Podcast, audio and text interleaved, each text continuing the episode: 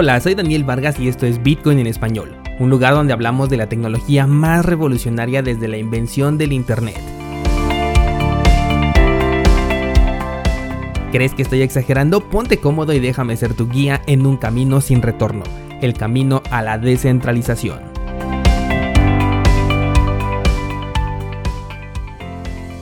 Bienvenidos descentralizados, hoy es lunes 15 de marzo de 2021 y toca sesión de preguntas y respuestas. Puedes escribirme directamente a mi Instagram o al correo contacto arroba cursosbitcoin.com donde con gusto te ayudo a responder cualquier duda que tengas sobre este sector, si es que está en mis manos, por supuesto, y sin más, pues veamos qué preguntas tenemos para el día de hoy. Primera pregunta dice, ¿cómo puedo comprar Doge a través de Bitso? Bitso no maneja Dogecoin, solamente maneja como unas 6-7 monedas, si no me equivoco. Eh, tendrías que comprar alguna otra criptomoneda, por ejemplo Litecoin o XRP para poder sacarla de allí con una baja comisión y convertirla yo te sugeriría en el exchange de Lottery Bitcoin. Te voy a dejar el enlace en las notas de este programa. Es un exchange en el que envías una criptomoneda y recibes otra, así que vas a poder recibir este Doge directamente a tu cartera cripto porque Bitso no tiene una forma directa de comprar Doge. Eh, lo que sí podrías utilizar, por ejemplo, es el exchange de Mexo. Ahí puedes comprar Bitcoin primeramente porque es la rampa de entrada hacia ese exchange. Y de ahí lo puedes convertir directamente a Dogecoin porque ese exchange sí te permite hacer esa conversión dentro de su plataforma. Vamos con la siguiente pregunta y dice, las páginas como Bitso, Volabit o Mexo no se ven afectadas por la ley FinTech eh, efectivamente, sí, de hecho eh, se les envió un comunicado, tuvieron que llenar eh, ciertos requisitos y un formulario con el cual ya participaron para formar parte de la ley fintech. Hasta donde tengo entendido, todavía no les dan como que la respuesta oficial, pero sí cuentan ya con una aprobación para poder operar, por lo tanto digamos que sí son completamente legales. Lo que sí no estoy seguro es si ya cuentan con este seguro que tienen todas las empresas fintech que respaldan a las inversiones de sus usuarios, por el mismo detalle de que no he sabido que ya les den la autorización como empresas fintech, sino que solamente tienen una, eh, un documento o un permiso para poder operar aquí dentro del territorio con pesos mexicanos pero todavía no forman parte como tal de la ley fintech. Aún así, la semana pasada o antepasada te platiqué de que Bitso ya cuenta con un seguro para que igual no te recomiendo confiarte a este seguro y dejar allí tus criptomonedas. Yo sugeriría que solamente lo utilizaras en caso extremo de que durante el tiempo que tuvieras allí tus criptomonedas guardadas, pues algo sucediera con la plataforma, bueno, pues hicieras uso de de este seguro, pero mi sugerencia sigue siendo utilizar estos exchanges que son canal de entrada simplemente para comprar e inmediatamente retirar hacia una cartera que tú controles. Siguiente pregunta dice, nunca una moneda estable va a ser más riesgosa que vivir en Argentina con el peso argentino. Es cierto, este comentario viene de un video donde hablaba de la, del riesgo de tener criptomonedas estables en tu portafolio de hecho, recibí este comentario en repetidas ocasiones en este video y efectivamente ya he comentado después que para un mercado argentino o el mercado venezolano el uso de criptomonedas estables es muy distinto porque mientras para nosotros sí representa un riesgo porque no tenemos ese control, para un argentino o un venezolano es mucho más riesgoso tener su dinero en bolívares soberanos o en pesos argentinos porque constantemente están devaluándose y a ritmos acelerados todos los días por lo tanto, en estos casos puntuales sí es mejor tener una criptomoneda estable, no elimina el riesgo obviamente, pero creo que puestos en una balanza sí es menor el riesgo que se corre con una stablecoin, no importa la que sea, que con eh, la divisa nacional. Y si tuviéramos que elegir una moneda estable en específico, yo creo que me iría por Tether, creo que es la criptomoneda que más confianza se ha ganado entre sus usuarios. No quiere decir que realmente sea segura, de ninguna manera creo que tenga respaldado el 100% del dinero que está circulando, pero de acuerdo a lo último que ocurrió de que ya se salió de ese problema que tenía con los reguladores, Creo que pues por lo menos ya llegaron a un acuerdo, ya hay por ahí dinero de por medio, pagaron una multa diagonal soborno, entonces creo que eh, está un poco más seguro tu dinero ahí que si utilizas otras alternativas como por ejemplo la moneda eh, USDC que es de Coinbase a la cual yo no le tengo ninguna confianza a esta empresa, la moneda estable de DAI la cual recientemente tuvo un problema por ahí de duplicidad de criptomonedas con esto de la nueva red de Binance parece que ya hay criptomonedas DAI circulando que no están respaldadas por dinero real o por criptomonedas que están ahí bloqueadas en su protocolo de Maker, así que si tuviera que elegir una me iría por Tether. Vamos con la siguiente pregunta y dice, eh, si Siacoin explota, Filecoin también podría hacer lo mismo ya que se enfocan en la misma actividad. Eh, no lo sé, seguramente por cuestiones de FOMO o por algunas personas que pues sí les interese este proyecto podría subir, pero como en ambos casos se trata de una shitcoin, aunque tengan proyectos que sí son bastante interesantes, pues no han tenido mucha fuerza, entonces hay que considerarlas como shitcoins, como simples experimentos. Y además con Filecoin eh, tuvo algunos problemas, por ahí creo que tenía eh, temas de centralización, la verdad es que no le he puesto mucha atención a ese proyecto, pero por ahí llegué a leer que tenía un problema de centralización, o más bien que era centralizado el proyecto. Por lo tanto, creo que le iría mejor a Siacoin, pero finalmente si lo estás viendo como para inversión especulativa, pues creo que solamente vale la pena arriesgarse con uno de estos dos proyectos y no tener posiciones en los dos porque finalmente pues se trata del mismo sector y podrías aprovechar ese dinero para invertir mejor en otra criptomoneda que sea más sólida.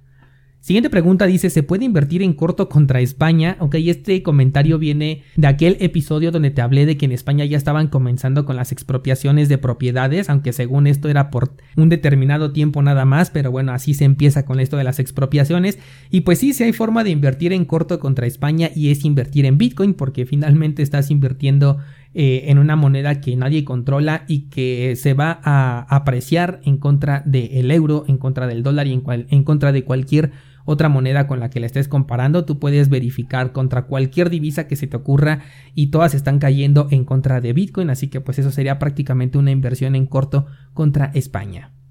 Vamos con la siguiente pregunta y dice, si haces staking con el nodo completo, ¿necesitas tener todo el tiempo encendida tu computadora? Bueno, esto depende del proyecto con el que estás eh, trabajando. Por ejemplo, yo utilizo Redcoin, utilizo OKCash, los cuales sí necesitan bajar el nodo completo para poder hacer el staking. Y bueno, en este caso sí necesito tener prendida la computadora 24/7. Tengo dos equipos aquí trabajando, pero por ejemplo en la red de Cardano o la de Tesos, ahí estamos hablando de staking delegado en el que a pesar de que algunas de sus carteras sí te piden descargar el nodo completo, como por ejemplo Dedalus para el caso de Cardano, eh, en realidad no es necesario que descargues toda la cadena para poder hacer staking. De hecho, puedes utilizar una cadena, una cartera ligera, perdón, como por ejemplo Yoroi o Adalite, y estas no te piden descargar la cadena y tú puedes hacer ahí la delegación para participar en el proceso de staking y ganar recompensas sin correr un nodo completo. Así que depende más bien del proyecto que estés utilizando. Bitcore, por ejemplo, también es otro de los que sí te pide todo el nodo completo y una computadora 24/7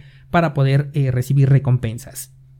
Eh, siguiente pregunta dice, normalmente hago scalping con Bitcoin y el peso mexicano en Bitso, pero las comisiones me dejan con poca ganancia. Si cambio de paridad sería mejor. Eh, pues no, el scalping lo que tiene es que te da ganancias pequeñas y rápidas, pero normalmente se tiene que hacer con bastante dinero para que sea redituable. De hecho, muchas personas entran a este mundo del trading queriendo hacer scalping porque son las ganancias que te llegan más rápido, pero exactamente ya después te vas dando cuenta que las comisiones te van a comer todas esas ganancias e incluso dentro del mundo de las criptomonedas donde tenemos comisiones mucho más bajas que si utilizáramos un broker en los mercados tradicionales, pero el scalping normalmente se suele hacer con cantidades grandes para que esos movimientos pequeños realmente reporten una verdadera ganancia e incluso absorban por mucho a la comisión. Así que eh, mi opinión es que si las comisiones te están ganando es porque el balance que estás utilizando no amerita para hacer scalping y finalmente vas a terminar perdiendo en lugar de ganando. Vamos con otra pregunta y dice, no me gusta el staking de Atom porque tienes que esperar 21 días para poder sacar tu dinero.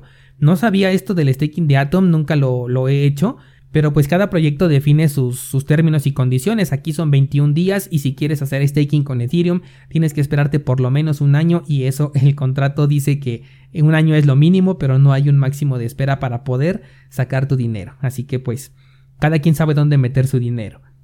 Siguiente pregunta dice, ¿se puede hacer staking de LSK en Binance? La verdad no lo sé, yo creo que sí porque Binance te permite hacer staking casi con cualquier criptomoneda, incluso con las que ni siquiera tienen el protocolo de prueba de participación, aunque en lo personal no lo sugiero porque estás perdiendo la custodia de tu dinero y además le estás dando mayor poder de voto a, la empresa de Binance. Eh, LSK te permite hacer staking desde su propia cartera, no necesitas ni siquiera bajar el nodo, no necesitas tener una computadora prendida todo el tiempo, es un staking delegado que no te da muchas recompensas y además la comisión por transacción de Binance, por ejemplo, si ya tienes ahí tus criptomonedas a una cartera propia, es muy muy pequeña, así que no veo la necesidad de arriesgar tu dinero en Binance pudiéndolo hacer por tu cuenta en la cartera oficial. Siguiente pregunta dice cómo mover criptomonedas a una cartera sin perder el beneficio que causa eh, a causa de las comisiones. Toma en cuenta que toda transacción con criptomonedas genera un costo o una comisión en el curso de cómo mover Bitcoin con una menor comisión, pues te enseño una estrategia para poder evadir esto, pero solamente aplica para Bitcoin, no te va a aplicar para una criptomoneda estable, mucho menos para un token ERC20 o para Ethereum. Ahí sí de plano no hay forma de que los puedas mover con una comisión más pequeña. Pero más bien lo que me gustaría que consideraran es que el gasto en esta comisión que están pagando por retirar su dinero es mucho menor al riesgo que están corriendo en tener sus criptomonedas dentro de una empresa centralizada. Es decir, si tú tienes por ejemplo 100 dólares dentro de Binance, el riesgo que estás corriendo es de perder esos 100 dólares en caso de que existiera un hackeo a este exchange y estás decidiendo correr este riesgo por a lo mejor 3 o 4 dólares que te costaría una transacción con criptomonedas en el caso de que no uses un token RC20 porque ahí sí puedes pagar más de 20 dólares, pero aún así pagando esos 20 dólares, eh, pues yo creo que perder 20 es mejor a perder 100, ¿estás de acuerdo? Entonces creo que es mejor verlo por el lado de en dónde estás perdiendo menos o arriesgando menos. Siguiente pregunta dice, si haces un intercambio en el exchange de Lottery Bitcoin, ¿se pierde la trazabilidad? Eh, depende, el exchange no es descentralizado, pero sí es anónimo, es decir, no te va a pedir ningún registro para poder utilizarlo. Pero por ejemplo, si tú compraste en Bitso y lo mandas al exchange de Lottery Bitcoin, pues la empresa que hay detrás de ese exchange, que es este CoinSwitch, pues va a saber que ese dinero viene de Bitso y bueno, como ellos tienen el registro de las transacciones que ocurren dentro de su plataforma, pues tendrán el registro del intercambio que estás haciendo en su plataforma y si aparte lo estás combinando con una transacción que viene de Bitso, pues obviamente se puede ligar a tu identidad. Otra cosa puede ser, por ejemplo, como en el video que te publiqué la semana pasada en YouTube, en donde te digo que intercambias tu criptomoneda por Monero y de ahí lo mandes al exchange de Lottery Bitcoin. En este caso, como no es posible saber de dónde viene una transacción que está hecha con Monero, ahí sí llega de manera completamente anónima y la criptomoneda que sale pues se sabe que viene de CoinSwitch, pero no se sabe a quién le pertenece ese intercambio. Ojo, porque también si esa criptomoneda la mandas a un exchange como por ejemplo Binance o a Bitso nuevamente eh, agarrándolo como ejemplo y que esta, este exchange está ligado a tu identidad, pues automáticamente estás perdiendo otra vez ese anonimato porque estás utilizando canales en donde tu identidad ya está declarada, ¿de acuerdo? Entonces depende mucho más de ti que del exchange, pero sí es posible por lo menos dificultar esta trazabilidad. Vamos con la siguiente pregunta y dice, ¿cuáles son los 5 o 10 proyectos que creas que van a explotar súper duro?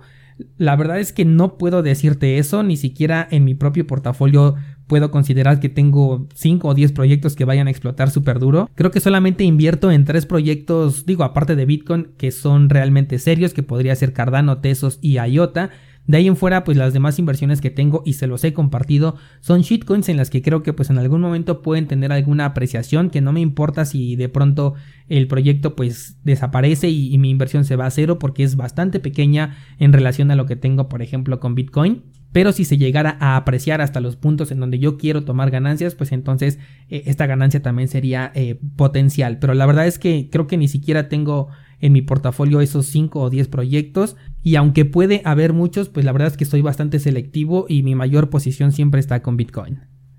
Vamos con la última pregunta y dice, si ocurre una bifurcación en Ethereum, los tenedores de USDT que lo tenemos en la red de Ethereum también nos veríamos afectados. Efectivamente, eh, todos los tokens ERC20, todas las DeFi, todos los tokens no fungibles tendrían pues que decidir en qué cadena se van a quedar porque todas las transacciones que se hacen con estos tokens DeFi y tokens no fungibles se realizan dentro de la cadena de Ethereum, así que sí, todo esto le afectaría a todo el ecosistema de Ethereum. Y bien descentralizado, pues hasta aquí por la sesión de preguntas y respuestas de, este mes de marzo, espero que te haya solucionado algunas de tus dudas. De todas maneras, si tienes alguna otra, sabes que me puedes contactar directamente a través de Instagram, escríbeme la duda que tengas y yo con mucho gusto te la voy a responder. Normalmente eh, puedo responder todavía todas las dudas que tienen porque ya hemos ido creciendo bastante. El año pasado apenas éramos como 100 descentralizados y ahorita ya estamos muy cerca de llegar a los 1000 descentralizados ahí en Instagram. Entonces pues poco a poco se me está dificultando un poquito más la interacción eh, persona a persona con ustedes.